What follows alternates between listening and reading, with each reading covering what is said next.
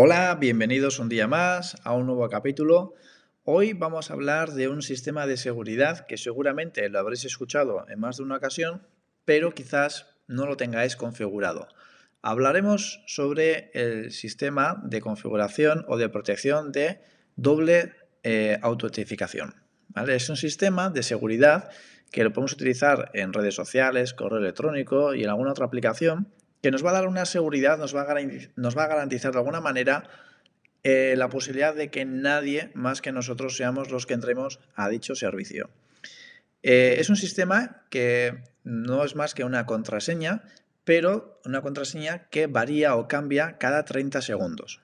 Solamente se configura o se debería de configurar en un dispositivo móvil, en todo caso en el, únicamente en el del usuario, y entonces mm, nosotros podemos entrar al Twitter, al Instagram, al Facebook, al correo electrónico, a la aplicación que tengamos instalada, donde tendremos una lista muy larga, dependiendo de aquellas, eh, aquellos servicios que estemos utilizando, y todas ellas cambiarán cada 30 segundos. Todas serán aleatorias, de modo que si alguien intenta o descubriese de alguna manera, o por descuido o por otro sistema, que eh, supiera nuestro nombre de usuario y contraseña, no tendría ningún acceso puesto que le faltaría esa contraseña aleatoria que cambia cada 30 segundos que tendremos configurada en nuestro dispositivo móvil. Puesto está claro que eh, este tipo de cosas hay que tener en cuenta que también tiene su riesgo. Por un lado, si nosotros perdemos este, esta configuración, este código, la posibilidad de entrar y eh, seguir usando ese servicio, pues probablemente ya sea eh, que no vamos a poder hacerlo. Por eso se garantiza esa entrada. Algunos sí, algunos servicios sí que disponen la posibilidad de, en todo caso, de no tener a mano o por pérdida ese doble factor de autentificación, la posibilidad de entrar de algún, de algún otro modo.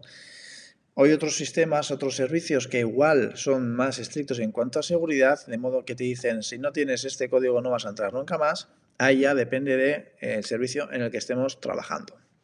De igual modo, con esto os recomiendo que si utilizáis este sistema de autentificación, guardéis el código QR que tendréis que utilizar para hacer la configuración o bien el código que os van a decir para que escribáis en la aplicación que tendréis que instalar en vuestro dispositivo móvil, que es o bien el Google Authenticator o como tal se escribe Authenticator.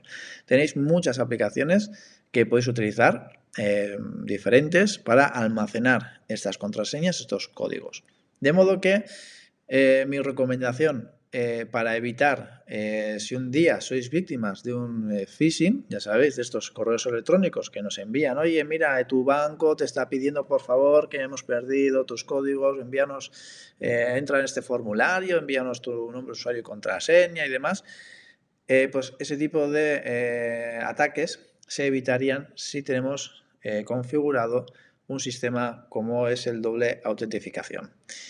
Eh, para ello, ya os digo, tenéis que hacer un escaneo con un código QR eh, o bien poner un código hash, que bueno, un código alfanumérico. Más adelante en los siguientes episodios hablaremos de lo que son los códigos hash.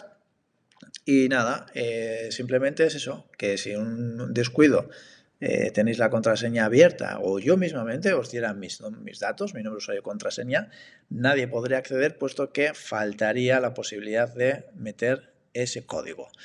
¿Qué sucede?